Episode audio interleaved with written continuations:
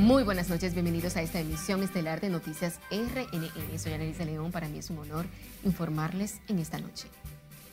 Iniciamos esta emisión con la suspensión del administrador de la Lotería Nacional en medio del escándalo con un sorteo fraudulento por el que se investigan unas 30 personas, mientras que por tercera ocasión acudió a la Procuraduría la presentadora involucrada junto con un no vidente en el fraudulento millonario que ha deteriorado aún más la imagen de la Lotería Nacional.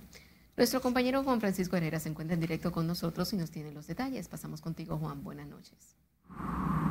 Gracias, buenas noches. El presidente Luis Abinader tomó decisión esta noche en torno a las supuestas irregularidades ocurridas aquí en la lotería.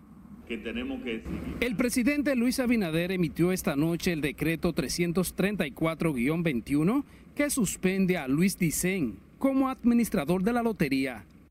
Que salga todo a la luz, lo que tenga que salir, basado la verdad. En su lugar fue designado de manera interina Teófilo Kiko Tabar.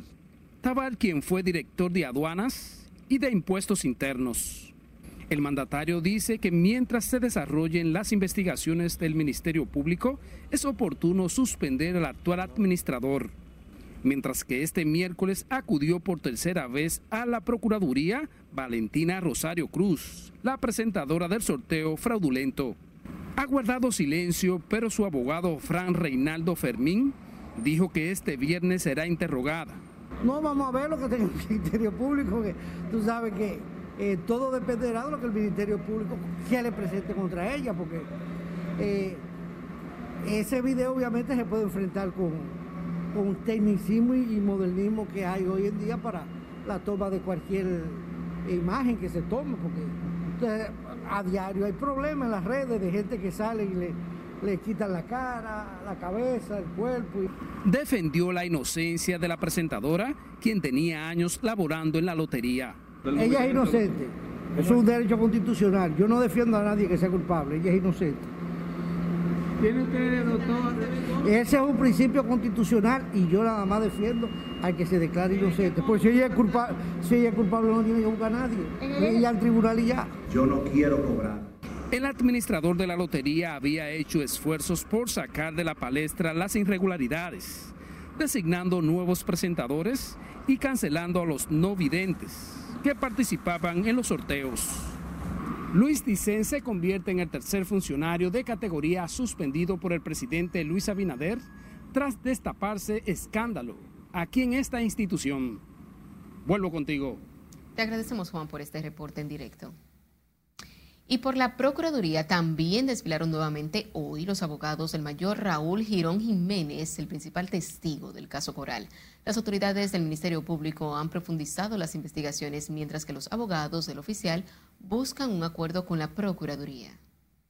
El Estado Dominicano está cumpliendo con su rol, que es dando las garantías que cada ciudadano tiene que tener. Han estado... Por lo pronto hoy no podemos dar declaraciones, estamos en un proceso de investigación y por tanto estamos en espera. No tenemos nada ahora mismo que aportar. ¿Tuvieron que aportar todavía- algunos documentos? No, no, todavía no tenemos nada que aportar. ¿Y por qué? ¿Y a lo qué, lo citaron nuevamente? Eh, ¿Esta es la investigación? El mayor Girón Jiménez, quien delató la red de corrupción militar en un expediente que encabeza el ex jefe del Cuerpo de Ayudantes Militares, Mayor General Adam Cáceres Silvestre, guarda prisión domiciliaria en un lugar protegido por la Procuraduría. En otra información, el diputado Miguel Gutiérrez de Díaz, quien enfrenta acusación de narcotráfico a gran escala, al ser detenido en Miami, reconoció que la política es una actividad sucia a la que se lanzó para servir, destacando que no la necesitaba para vivir por su privilegiada situación económica. Guillermo Tejeda también nos dice quién alentó al legislador acusado de narco para que incursionara en la política. Solo a través de la política es que se puede lograr la felicidad de los pueblos. Miguel Gutiérrez es ampliamente conocido en su natal Gurabo por sus millonarios proyectos inmobiliarios. Una de las personas más acaudaladas de ese municipio de Santiago. Fue tentado por la política, lo que agradeció al expresidente Hipólito Mejía, también nativo de Gurabo. Hipólito Mejía es mi amigo, él me motivó a esta, a esta, a esta candidatura y pienso seguir caminando, pero acuérdate que yo soy del PRM. O sea, si ganó Luis, si ganó Hipólito, eh, si voy a celebrar con cualquiera de los dos que gane. Hipólito es mi amigo. En esta entrevista con Jaime Tomás Carrera en Santiago, cuando aspiraba a legislador, dijo que no le tenía miedo a la política, a pesar de la advertencia. Eh, cuando yo empecé, eh, dije la idea de que yo iba a tomar esta decisión. Eh, muchas personas, familiares, se me acercaron. ¿Para qué tú te vas a meter a eso de política? Eso es demasiado sucio. te van a empezar. No, no, no, no sé. Las la personas que, que, son serias, que no necesitan la política para vivir de eso, en realidad deben de incurrir en la política, porque le hacen un bien a la sociedad y enseñan a que la política no solamente que lo que la gente cree, que llegó un ladrón, que llegó esto, no, no, podemos hacer algo bonito, podemos eh, servir a la comunidad y es, una gran satisfacción. Y Miguel Gutiérrez insistía en ese entonces en que no necesitaba el Congreso para servirse. No voy al Congreso a buscar nada para mí, ningún beneficio para mí, solo su captura en Miami, acusada de pertenecer a una banda transnacional de narcotráfico que operaba en Estados Unidos, Colombia y República Dominicana. Sin embargo, sorprendió a muy pocos en Santiago, conocedores de su opulencia en los últimos años. Guillermo Tejeda, RNN. A propósito de este tema, la Fiscalía de Miami también ha presentado cargos por narcotráfico contra un hermano del diputado Miguel Gutiérrez Díaz y otras dos personas. Emilio Gutiérrez, gerente, accionista y encargado general de la inmobiliaria La Hacienda, fue acusado de pertenecer a la misma red de narcotráfico transnacional que su hermano, quien deberá presentarse este viernes ante un juez federal. Otros encartados en ese expediente son los hermanos Andy de Jesús Núñez Mármol, el fuerte, y Dani Núñez Mármol, quienes son también de la zona de Santiago. Y el gobierno tiene un buen ritmo en cuanto a extradiciones se refiere. En los casi nueve meses de gestión, el presidente Luis Abinader ha firmado la extradición de 13 solicitados por la justicia norteamericana. Entre los extraditados figuran Yamil Abreu Navarro, Darío de los Santos Pascal, José Antonio Carmena Familia, Luis Manuel Genao y otros acusados de narcotráfico. Ha trascendido que se prepara otro amplio listado de extradiciones que ha solicitado la justicia de Estados Unidos. Estarían vinculados con los procesos que enfrentan César Emilio Peralta, César el Abusador, preso en Colombia, y Ramón Antonio de Rosario Puente, Toño Leña, quien está detenido en Miami.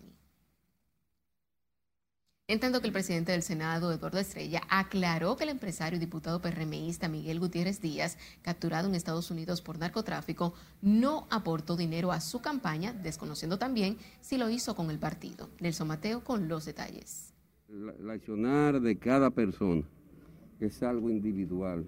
El senador por Santiago reconoce que compartió con el diputado Miguel Gutiérrez Díaz como compañero de partido en las actividades proselitistas. Sin embargo, rechazó que su campaña por la senaduría de Santiago recibiera algún aporte de quien para las autoridades norteamericanas es un importante capo de las drogas. Conozco eso, mío. yo desconozco que lo que hay, cada quien, acuérdate que las campañas son muy individuales y particulares. Eh, en, la, en, las, en las, cada circunscripción, en el caso de los diputados, cada, cada diputado y o cada diputada hacen su campaña de manera independiente, cada cual busca su voto. La senadora Ginette Bordigal lamenta la situación de su compañero de partido preso en Estados Unidos. Debe mover a la sociedad completa para que todos nos preocupemos por saber quién es quién y todos nos preocupemos dentro de los partidos políticos y fuera en la sociedad de que somos todos corresponsables.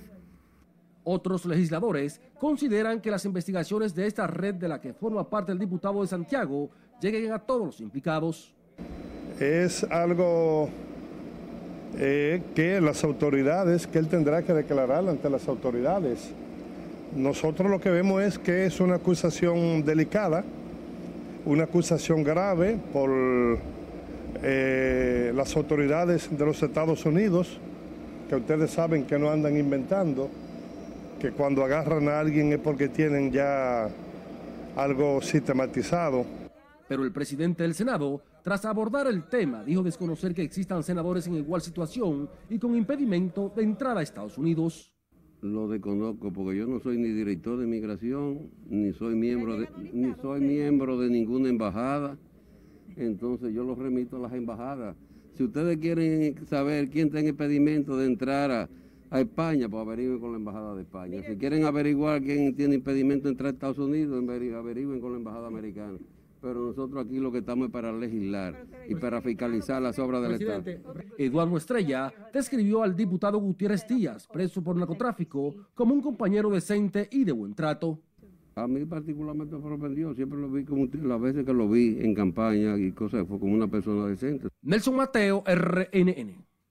Dándole continuidad a este tema, nos vamos a Santiago, donde diversos sectores siguen de cerca las incidencias del apresamiento en Miami del diputado Miguel Gutiérrez, el más votado por la provincia y también uno de los principales constructores de esta ciudad cibaeña. Abogados consultados reaccionaron ante su captura, acusado de ser un importante capo de las drogas. Junior Marte con más. No estamos esperando juicio de fondo desde el 2015 porque estamos preparados. En Santiago la detención del legislador es la conversación obligada en círculos políticos, empresariales y jurídicos. Eso me impactó, me chocó por una sencilla razón. Yo soy abogado de la inmobiliaria La Hacienda en una querella por falsificación que la compañía, esa persona moral, le puso a Miki López. Pero los problemas judiciales de Gutiérrez Díaz no solo son ahora en Miami. En Santiago enfrenta demandas relacionadas con sus negocios inmobiliarios. Yo no soy abogado personal de Miguelito Gutiérrez, ni nada por, ese, por el estilo. Nunca lo he sido ni, ni actualmente. Entonces, sí soy abogado en ese único proceso. O sea, yo pienso que es muy pronto, hay que esperar que pase una audiencia, que haya un juicio. La gobernadora de Santiago se ha referido al diputado que podría enfrentar hasta cadena perpetua en los Estados Unidos como un hombre solidario. Es una persona que está sometido a una investigación y nosotros vamos a respetar esa investigación y que sea la ley la que determine la culpabilidad o no. El diputado Gutiérrez, a través de su constructora, ubicada en la Plaza H de la Estrella Sadalá, ha levantado grandes proyectos inmobiliarios en Gurabo y también se dedicaba a realizar préstamos personales, entre otros negocios. En Santiago, Junior Marte, RNN. Participación Ciudadana aseguró este miércoles que hay más legisladores vinculados al narcotráfico, por lo que espera que sigan cayendo, como ha ocurrido en el caso del oficialista Miguel Gutiérrez. Jesús Camilo nos amplía. Aunque no reveló nombres, Participación Ciudadana asegura que el diputado oficialista por Santiago, Michel Gutiérrez, no es el único que estaría implicado en el crimen organizado. Hay otros, ustedes lo saben igual que nosotros, ¿no?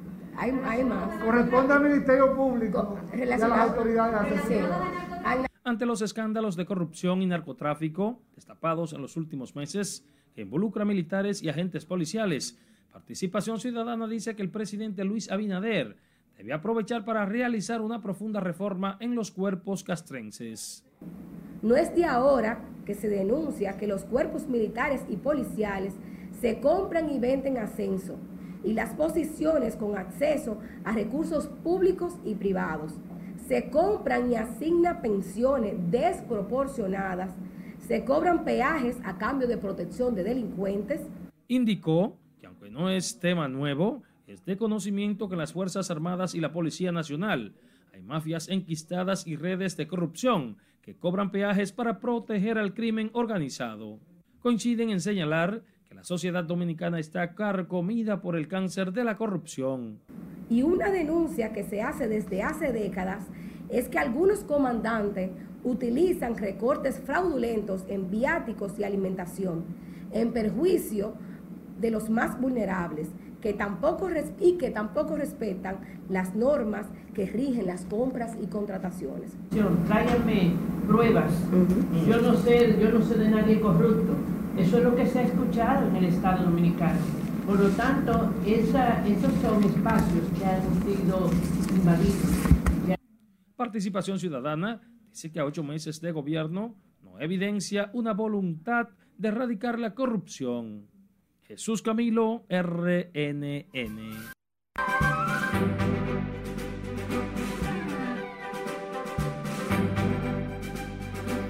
El gobierno de Estados Unidos informó que el número de casos por el COVID-19 ha disminuido a su punto más bajo en un año en los 50 estados de la Unión, lo que atribuye a la eficacia y eficiencia de su plan de vacunación que abarca con una dosis el 47% y con dos dosis el 37.7% de su población.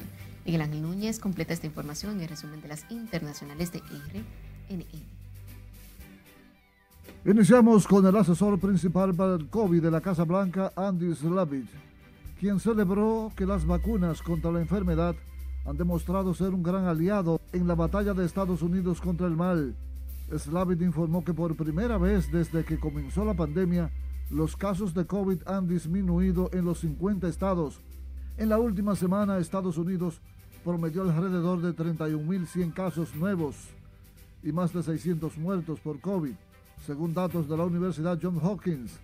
En Maryland, el gobernador Larry Hogan dijo que la tasa de positividad en siete días del estado había caído al nivel más bajo desde que inició la pandemia en California, el gobernador Gavin Newsom anunció el martes tres nuevas muertes por COVID, el número diario más bajo del estado en la pandemia. Pero entre los mensajes de esperanza, los funcionarios alertan que aún no ha terminado.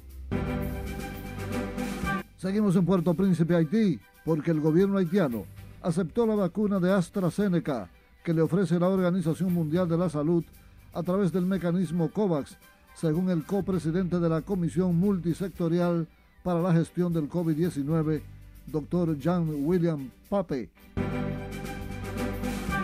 Seguimos en Estados Unidos donde persiste la amenaza de que se agote a niveles críticos el suministro de gas debido al sabotaje de que fue víctima el oleoducto Colonial Pipeline que lleva combustible desde Texas a New York 8.850 kilómetros el FBI cree que el Colonia Pipeline fue atacado por la banda de delincuentes cibernéticos Darkside, con sede en Europa del Este, al que habrían pagado un rescate de 4.4 millones de dólares. Seguimos en Ciudad México. La Fiscalía de Justicia de Jalisco encontró al menos 70 bolsas con restos humanos en el interior de una finca ubicada en el municipio de Tonalá, en el área metropolitana de Guadalajara. El hallazgo ocurrió a finales de abril, tras una denuncia anónima sobre olores fétidos en el lugar. Pasamos a Perú. La definición de las elecciones presidenciales en Perú está envuelta en la incertidumbre, ya que Pedro Castillo, del izquierdista Perú Libre, y Keiko Fujimori, de la derechista Fuerza Popular, registran un empate técnico a menos de tres semanas de que se realice la segunda vuelta electoral prevista para el 6 de junio. Seguimos en París, Francia. La policía francesa organizó una manifestación frente a la Asamblea Nacional para pedir al gobierno del presidente Emmanuel Macron que los proteja contra la delincuencia y aplique un castigo más duro a quienes atacan los agentes del orden. Y finalmente se burlan de Benjamín Netanyahu, la comidilla de los visitantes a Tel Aviv. Es esta estatua del primer ministro israelí Benjamín Netanyahu agachado en una especie de retrete, haciendo sus necesidades fisiológicas. El artista que preparó la obra se limitó a colocar una mesa con bocadillos cerca de ella para mirar la reacción del público. Para las internacionales de RNN, Miguel Ángel Núñez. Retomando con las informaciones nacionales, el juez del Tribunal Superior Electoral, Ramón Aristide Madera Arias, confirmó hoy la discrepancia con el presidente del organismo, de quien dijo se está manejando como un dictador. Y como nos cuenta nuestra compañera Margaret Ramírez, el magistrado Madera Arias aseguró que accedió a hablar a los medios de comunicación para que no se ensucie su hoja de vida. De que haya una dictadura en el Tribunal de la Democracia. No podemos permitir que esta buena imagen, que es un tribunal que nosotros encontramos con una imagen sucia por el suelo. El magistrado Ramón Aristides Madera Arias confirmó a RNN las denuncias realizadas junto a otros miembros de esa alta corte sobre supuestas irregularidades en el manejo de los fondos por parte del presidente interino del TSE, Marcos Cruz. Al cuestionar manejos financieros en el Tribunal Superior Electoral, acusó a su presidente de manejarse como un dictador. Es decir, se estaba pregonando una gran austeridad. Cuando había un certificado financiero que tenemos guardado como un fondo contingencia, ese fue depredado y defalcado porque no existe ese certificado financiero de casi 70 millones de pesos. El doctor Madera Arias dijo además que el magistrado Cruz ha querido invalidar el nivel jerárquico del Pleno que lo componen los cinco jueces. Se, se prohíbe el acceso a las informaciones del tribunal. Hemos querido que esos, que esos temas se debatan y estaba prohibido recibirnos todo empleado, el que nos recibía una comunicación, automáticamente destituido o preso. Santiago Sosa, Cristian Perdomo, Rafelina Peralta y Ramón Aristides Madera intimaron al presidente en funciones del tribunal para que convoca al Pleno y advierten que de no recibir respuestas actuarán conforme a la ley. Si el presidente no convoca, entonces los cuatro magistrados que hemos solicitado esa convocatoria, pues vamos entonces a hacer la convocatoria correspondiente conforme a lo que dice el, el reglamento orgánico nuestro. Según el magistrado Madera Arias, hace unos cuatro meses el Pleno del Tribunal no se reúne a pesar de los temas pendientes. Margaret Ramírez, RNN.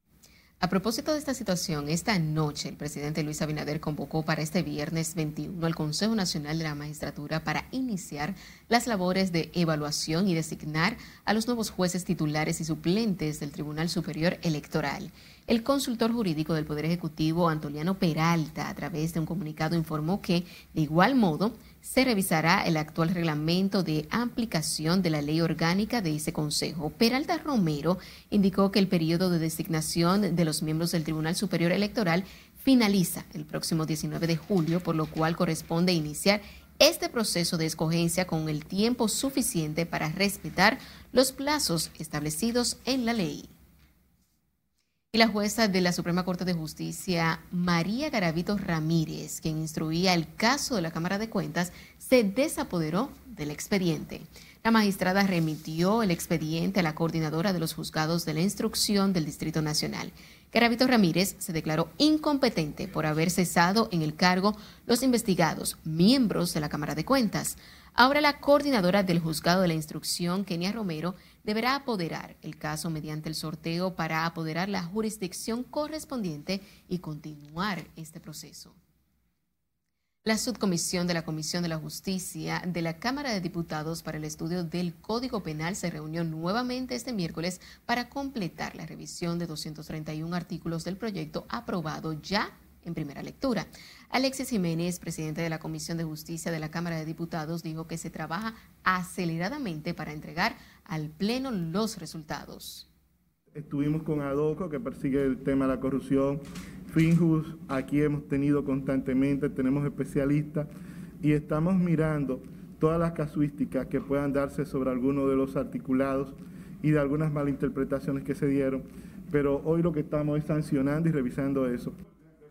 Comisión de Justicia ya realizó vistas públicas para que los interesados expusieran sus observaciones en torno al Código Penal aprobado sin la despenalización del aborto que presionan grupos feministas. Una comisión de juristas está asesorando a los diputados en este proyecto, entre los que figuran Eduardo Núñez, Ricardo Rojas León, Francisco Franco, así como la FINJUS. En tanto que el Senado de la República comenzó a entrevistar hoy a los aspirantes de la Defensoría del Pueblo en una sesión en la que se planteó otorgar a ese funcionario un mayor radio de acción para defender los derechos de la población. Miguel Ángel Núñez completa esta información. La Constitución de la República a nosotros nos da 30 días para tomar la decisión. La comisión de senadores que preside Ricardo de los Santos entrevistó a 12 aspirantes a defensor del pueblo los postulantes criticaron el limitado espectro en que se maneja esta figura. El defensor del pueblo debe darse a conocer a nivel nacional, que los ciudadanos deben empoderarse de la figura, porque una vez que los ciudadanos se empoderan, son capaces de reclamar sus derechos y habrá menos violaciones a sus derechos porque él está en capacidad de exigirlo.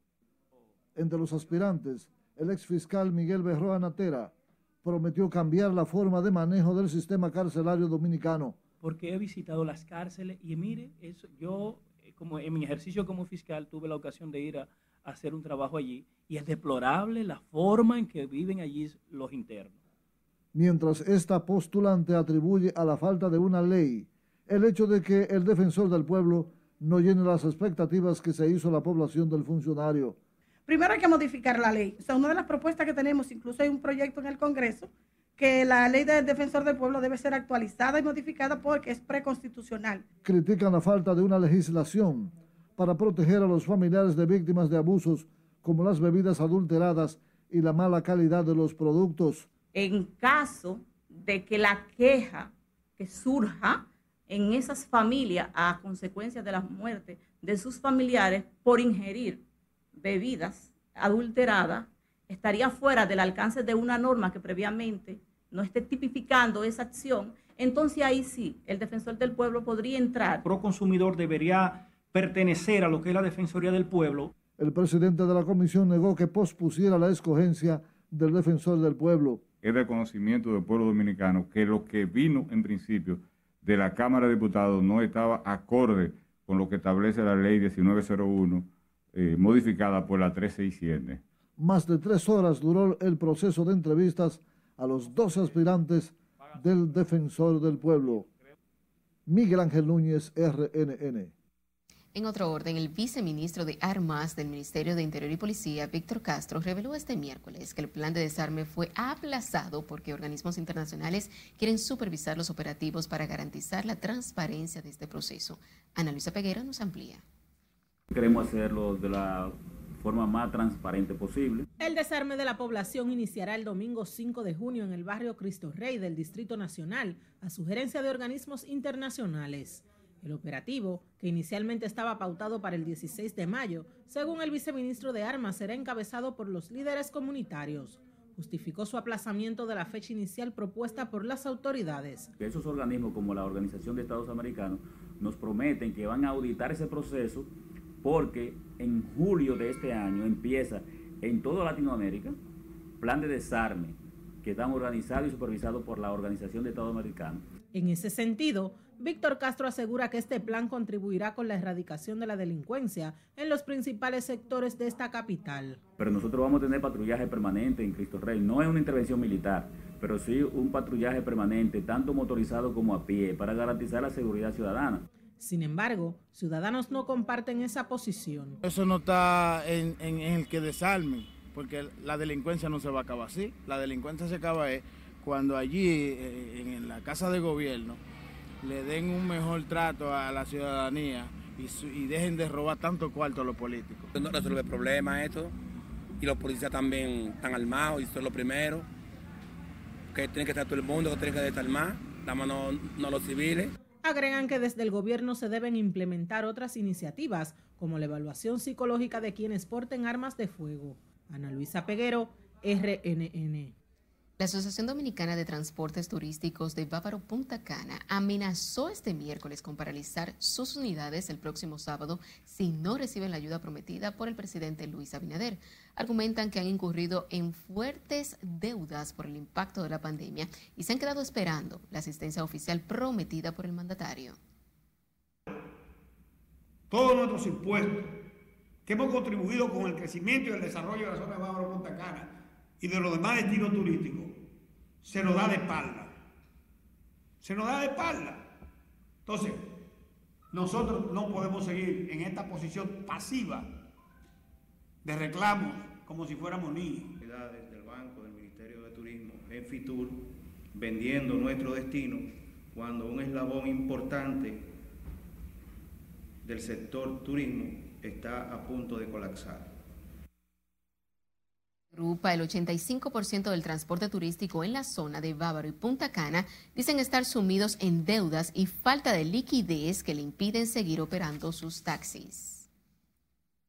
Hablemos ahora del gobernador del Banco Central, Héctor Valdés Albizu, quien informó que iniciaron las gestiones para implementar un hub de innovación financiera para impulsar emprendimientos en beneficio de la población.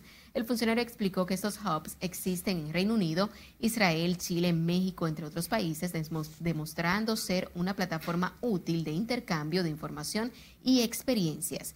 El gobernador del Banco Central declaró que el desarrollo tecnológico y los cambios en las necesidades de los usuarios financieros han motivado a la banca a transitar desde espacios físicos a entornos digitales. Destacó que En el caso dominicano, de los 1.4 millones de usuarios digitales que eran en el año 2014, a marzo del año 2021 se alcanzó una comunidad de 4.9 millones.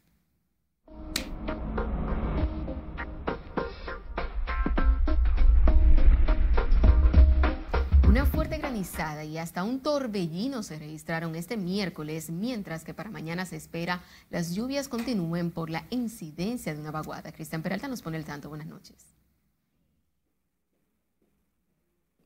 Muchas gracias. Las condiciones del tiempo. Amigos, este miércoles hemos tenido varios eventos meteorológicos de consideración en la República Dominicana. Uno de ellos es precisamente este que están viendo, una fuerte granizada que se registró en Moca y también estuvimos viendo la presencia de un torbellino de arena que se registró en La Vega y esto se debe a que condiciones de tiempo severo pues se registraron en el día de hoy y esto ocurre por la presencia de los cumulonimbus en la zona, pero también debido a ese fuerte calor que va subiendo desde la superficie hasta la atmósfera. Esa, esa granizada impresionó a las personas de la zona ya en Moca y pues no estaban esperando esta situación. Incluso pensaron en un momento que parecía o que era nieve, pero realmente fue granizo. Vamos a ver entonces la próxima gráfica donde vemos lo que está ocurriendo precisamente esta noche. Miren ustedes esa fuerte actividad aún de lluvias hacia María Trinidad Sánchez,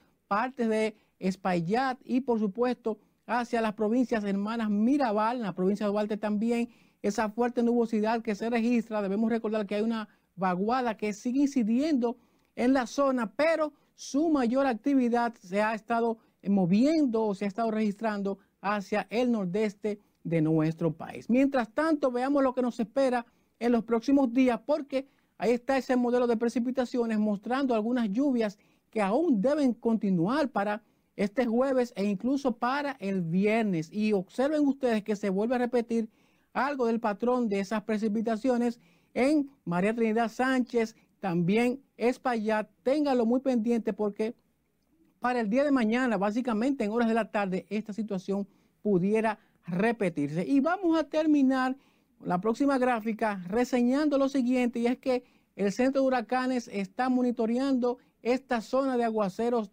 desorganizadas. No representa peligro para la región del Caribe, pero sí pudiera convertirse en los próximos días, miren, en la tormenta subtropical Ana. Es decir, que esta pudiera ser el primer ciclón de la temporada, o mejor dicho, en la región del Atlántico, porque recordemos que la temporada de huracanes inicia precisamente en la región para el día primero de junio. Es todo lo que tenemos en cuanto a las condiciones del tiempo. Usted continúa ahí con la emisión estelar de Noticias RNN, porque como siempre les tenemos mucho más. No se mueva de su televisor porque en un instante un reconocimiento a destacados profesionales de la medicina en Palacio con la ausencia del Colegio Médico Dominicano. Y la respuesta de los congresistas del PLD a la acusación del gobierno de que están politizando la vacunación contra el COVID-19. Esto y más cuando regresemos. Siga con RNN Emisión Estelar.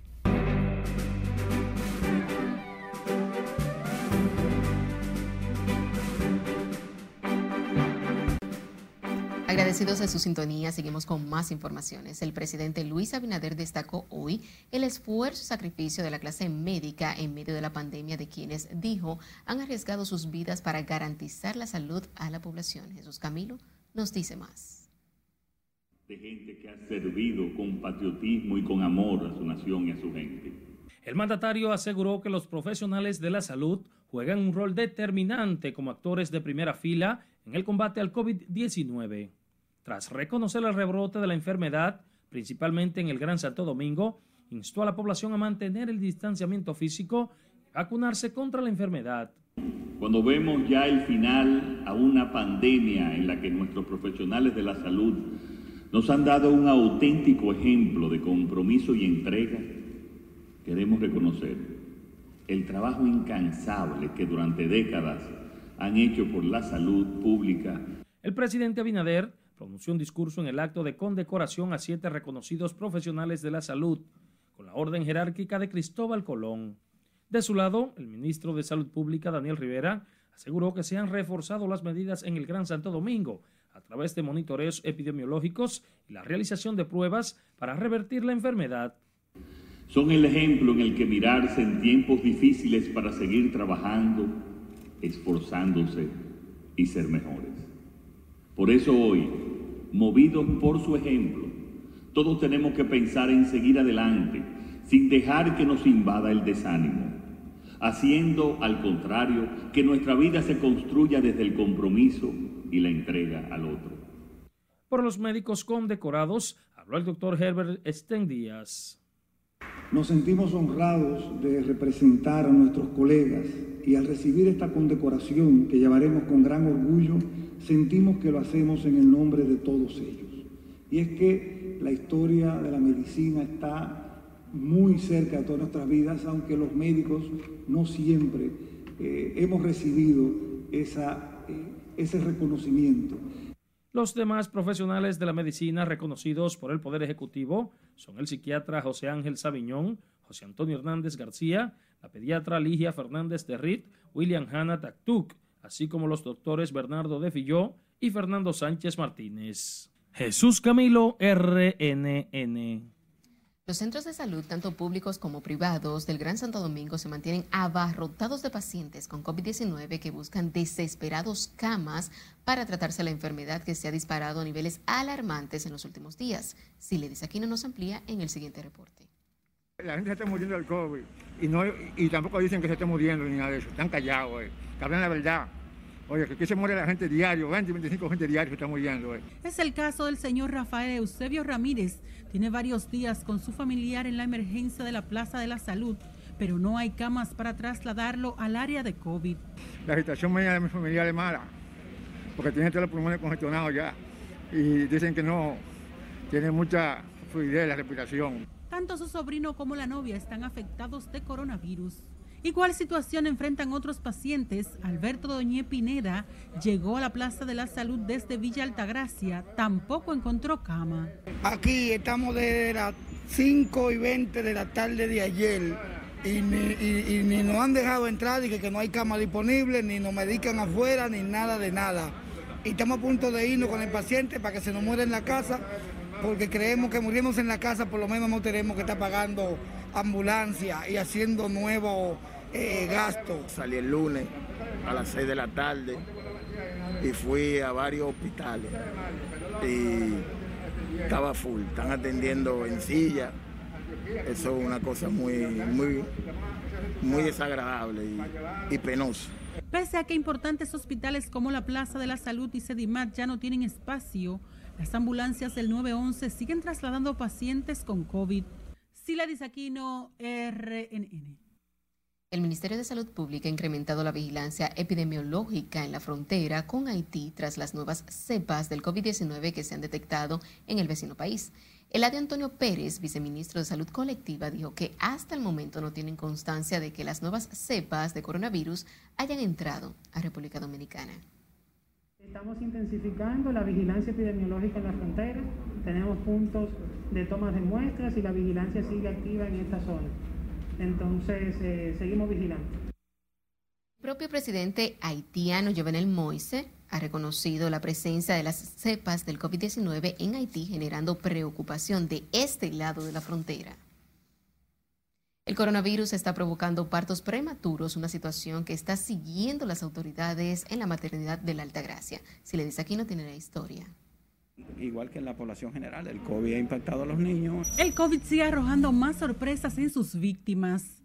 En medio de la pandemia son más los partos prematuros que se han atendido en estos hospitales, lo que ha despertado la curiosidad de los médicos sobre todo con las madres eh, que tienen COVID embarazada, ha traído muchos prematuros, producto de que por la situación de, riesgo de la madre ha tenido que interrumpirse el embarazo. De cualquier manera se han tomado las medidas y con las madres para proteger al bebé de que nazca en las mejores condiciones. Las autoridades y especialistas del área materna e infantil también han despejado dudas respecto a la lactancia en madres con coronavirus. Las madres que tienen afectación del COVID, del COVID 19 pueden latar y es bueno que lo hagan, porque su leche contiene anticuerpos que van a proteger a los recién nacidos en caso de que adquieran el virus. En este tiempo de pandemia COVID, la Dirección de la Maternidad Nuestra Señora de la Alta Gracia ha relanzado el programa de donación de leche materna en el Día Mundial de esta buena práctica. Sí, están donando. Tenemos un récord importante de donaciones que se hace cada año y tenemos una asignación de, de madres que donan leche y ha sido muy importante. Eh, una bendición el poder haber podido eh, donar leche y de verdad eh, exhorto a las madres de que donen leche, de que salven vidas, porque realmente es una bendición. Los médicos destacaron la importancia de la lactancia materna bombardeada por las grandes empresas que venden fórmulas lácteas. Sila Disaquino, RNN. Hablemos ahora de los congresistas del Partido de la Liberación Dominicana, quienes rechazaron que estén politizando el tema de la vacunación contra el COVID-19 al criticar el contrato suscrito por el gobierno con la farmacéutica Pfizer. Nelson Bateo con más. Que el gobierno dominicano ha tenido que, que firmar y contratar en condición de desigualdad para poder garantizar la provisión de la vacuna. Los legisladores del principal partido de oposición salieron al frente a estas declaraciones del consultor jurídico del Poder Ejecutivo en la rueda de prensa para defender el contrato con la Pfizer. Eh, eh, ellos eh, están actuando con torpeza y sin ningún tipo de transparencia. Por ejemplo, ellos acaban de, de hacer una venda al contrato de Pfizer cuando Pfizer no se compromete absolutamente a nada, prácticamente es un contrato leonino. Pfizer no se compromete a, a preparar el personal a capacitar el personal, no se compromete si hay algún, si hay muertes, no se compromete. Recordaron que como partido siempre han apoyado las iniciativas del gobierno para combatir el COVID-19 y que esta vez solo piden transparencia en el proceso. Es evidente que se ha dado eh, marcha adelante y marcha atrás. Primero se inició la vacunación con Pfizer, luego no se cumplió ese contrato. Finalmente la mayoría de la población se ha vacunado con Sinovac, una proporción más pequeña con AstraZeneca y ahora se trae un contrato que se aprobó porque hemos puesto por encima la salud del pueblo dominicano, pero que genera cuestionamiento porque no hemos recibido la primera vacuna de Pfizer. Es un, es un, es un contrato que, que para nada es beneficioso para la República Dominicana. De todas maneras, nosotros le damos el beneficio de la duda al gobierno porque lo que queremos es que no se pierda una sola vida eh, ya más adelante veremos todas las torpezas que ellos han cometido con la contratación. Del litoral oficialista, sin embargo, defienden el acuerdo con la Pfizer para la compra de los 10 millones de vacunas. Cuando estamos en pandemia hay cosas que hay que hacerlas por beneficio del país, de la salud, que es lo más importante. Los peledeístas cuestionaron que se haya renovado un acuerdo que no ofrece garantías soberanas al país, lo que consideran un error. Nelson Mateo, RNN.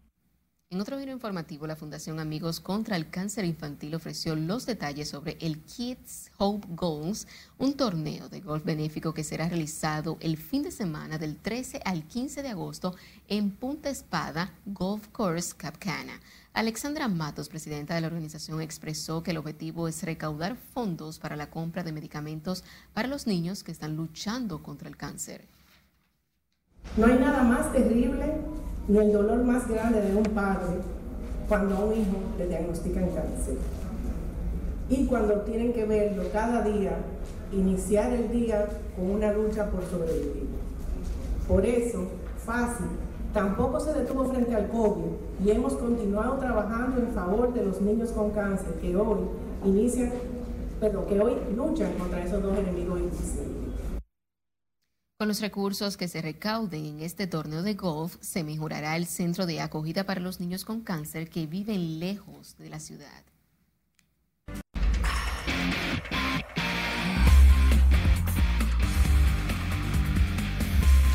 Muy buenas noches, iniciamos la entrega deportiva hablando de, de, béisbol, pero dominicano. Vámonos para el preolímpico porque ya sabemos cuál es el equipo que busca el pase a los Juegos Olímpicos desde el 31 de mayo en Florida buscan el primer lugar y clasificar a las Olimpiadas.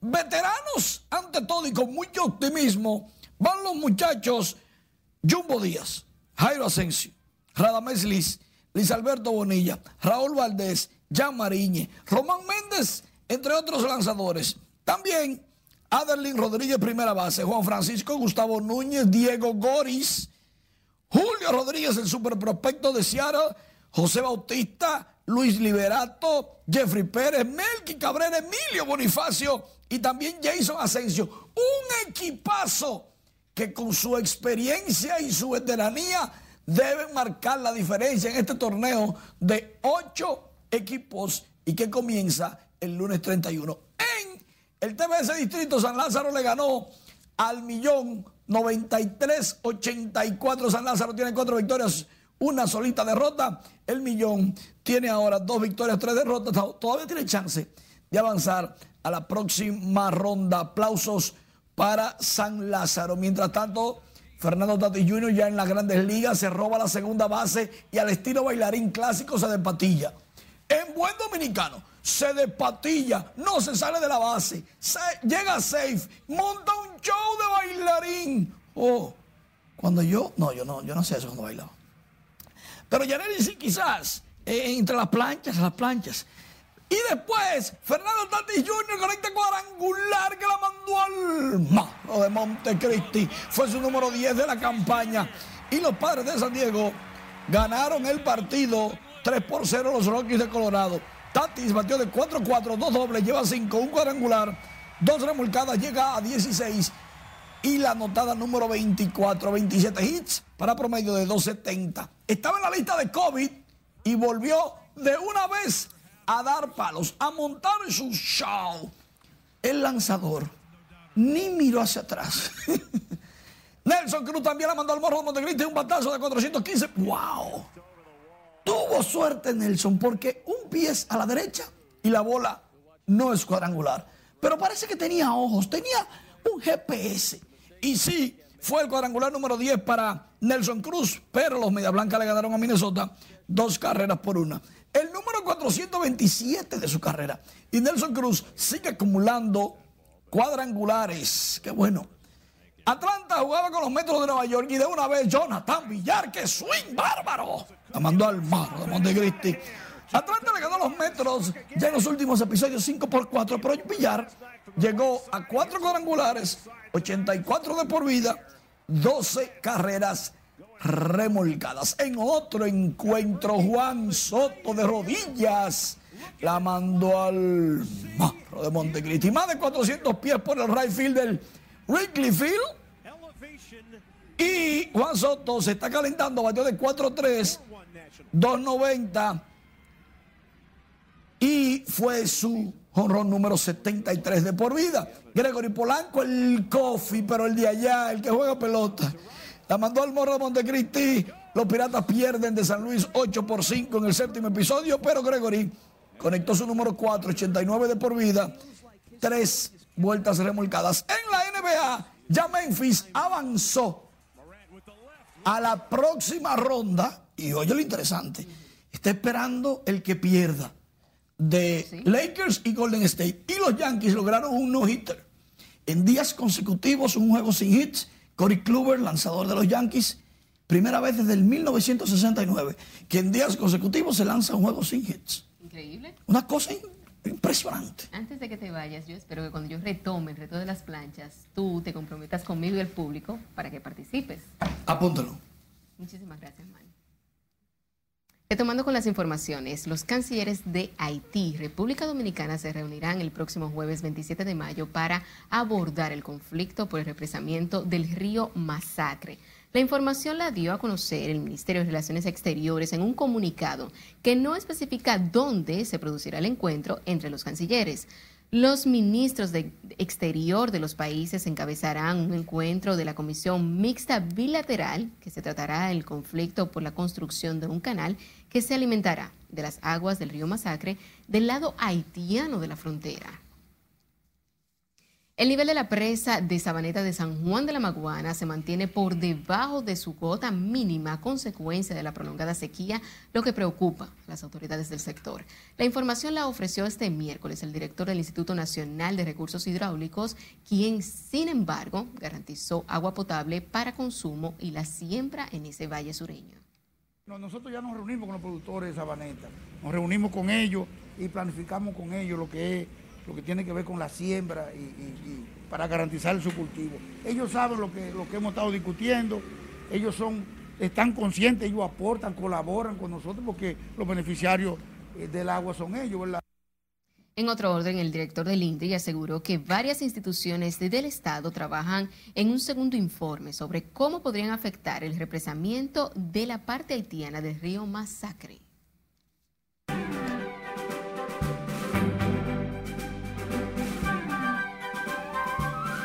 Muy buenas noches. La cantautora dominicana Kobe Quintana estrena mañana nuevo álbum. Aquí tenemos todos los detalles.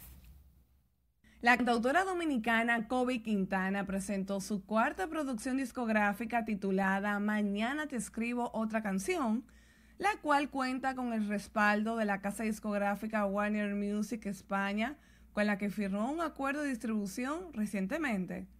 Compuesto por 13 sencillos de la autoría y producción de la propia artista, el álbum refleja exactamente lo que es Kobe como cantautora pues lo describe como el resultado de pasar de escribir canciones a vivir en ellas. Mañana te escribo otra canción. Está disponible desde este jueves 20 de mayo a las 6 de la tarde, hora República Dominicana, en todas las plataformas digitales. La actriz mexicana Salma Hayek enfrentó el COVID-19 que casi le arranca la vida al punto que le llegaron a poner oxígeno la actriz de 54 años reveló que luchó en secreto hace meses contra el coronavirus. La intérprete de Frida se aisló durante siete semanas en una habitación de su mansión en Londres, donde vive con su esposo, el magnate multimillonario Francois Henry Pinlault, y Valentina, su hija de 13 años. La agrupación Toque Profundo presentará a sus fanáticos un concierto que promete ser inolvidable, el que lleva por nombre Girando.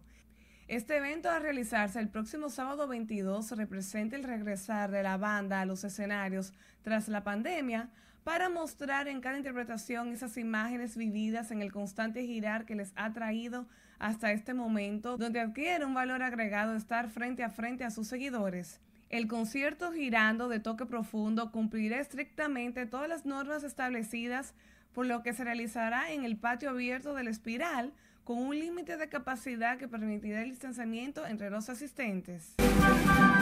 Y el cantante colombiano Santiago Cruz lanza este miércoles el sencillo Yo te todo junto al español Alejandro Sanz, una alegría por lo que esperó 30 años, pero que, por momentos, se nula ante el dolor de ver a Colombia manchada de sangre. Yo te todo forma parte de su octavo disco. Aunque Cruz se declara agradecido por cumplir el sueño de unir su voz con la de Sanz, sabe que este no es el mejor momento comercial para un lanzamiento. Hay que escuchar esta interesante colaboración porque estamos hablando de que ha hecho esta canción junto a uno de los grandes de la música iberoamericana, Alejandro Sanz. Qué privilegio. Hasta aquí diversión feliz, resto de la noche. Muchísimas gracias. Sin tiempo para más. Finalizamos esta emisión estelar de Noticias RNN. Feliz resto de la noche.